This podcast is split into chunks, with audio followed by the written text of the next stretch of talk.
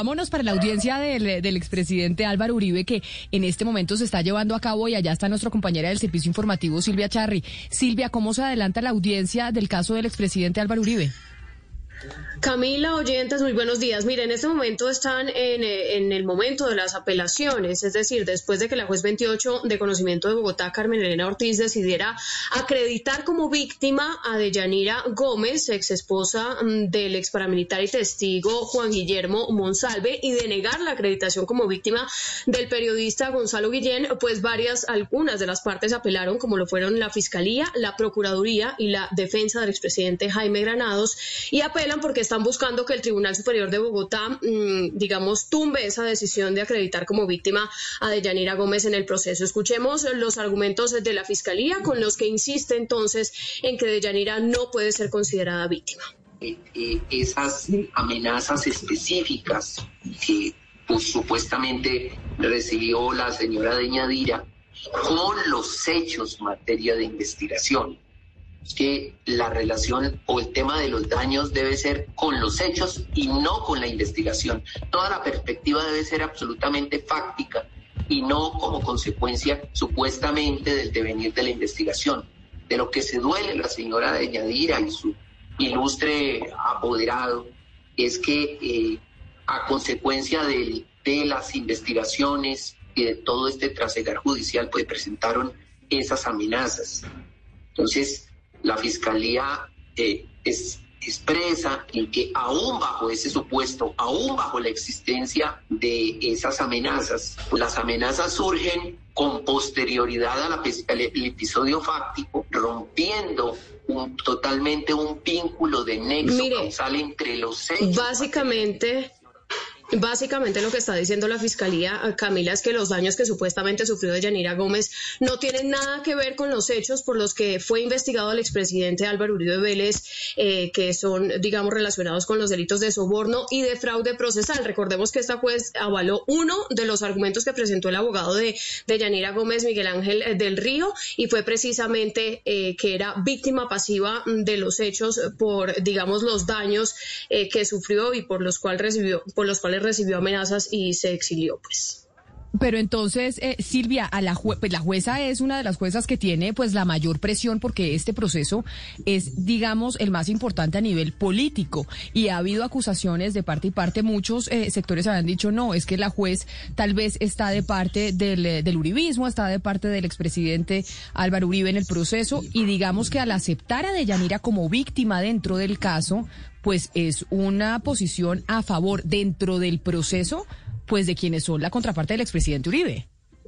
De las víctimas, sí señora. Con esto, digamos que ellos quedaron eh, bastante contentos, digo las víctimas que han sido acreditadas hasta el momento, porque ellos también estaban esperando que Deyanira Gómez fuera acreditada eh, como víctima en este proceso y digamos que sí puso eh, sobre la mesa un debate, entre comillas, objetivo, que era lo que esperaban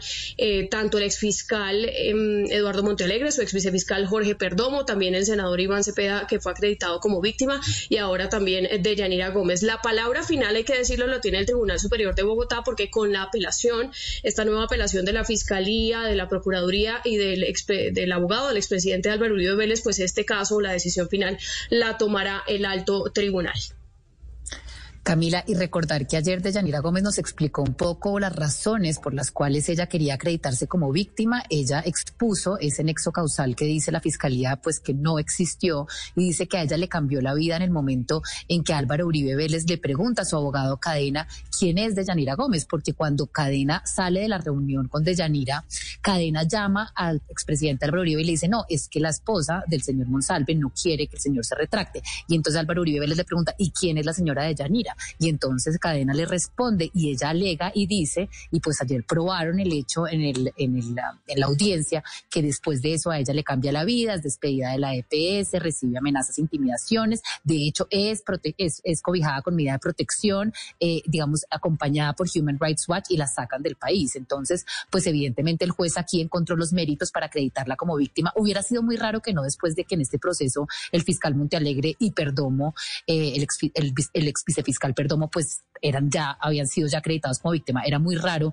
que a ella no le aceptaran esta acreditación. Sin embargo, en un, eh, en un examen objetivo, la juez dijo, No, pero acá el señor Gonzalo Guillén sí no tiene por qué ser víctima en este proceso porque no, digamos, no, no, pudo probar su calidad de afectado, de perjudicado en este proceso. Entonces me parece que esto es importante porque muestra a una juez imparcial. Vamos a ver qué pasa ahora en el tribunal.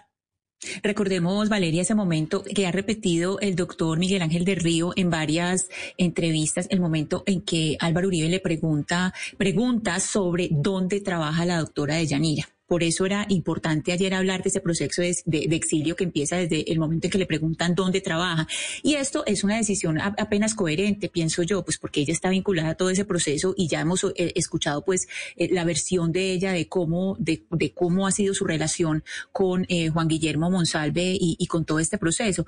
todavía quedan muchas preguntas. Es que quedan muchas preguntas, Camila, y oyentes, porque es que, eh, digamos, uno se pregunta cómo, cómo es posible en este, en este proceso que, digamos, eh, empiece un juicio eh, para Diego Cadena por las llamadas, es decir, que las llamadas interceptadas de Diego Cadena sí se tomen en cuenta, pero cuando el argumento se habla de Uribe, dice que eran interceptaciones ilegales, sabiendo que eran ellos dos los que estaban hablando. Entonces, para Cadena sí valen esas llamadas, pero si es Uribe, para Uribe no valen esas llamadas. Ahí hay una cantidad de incoherencias entre todo lo que se ha dicho de,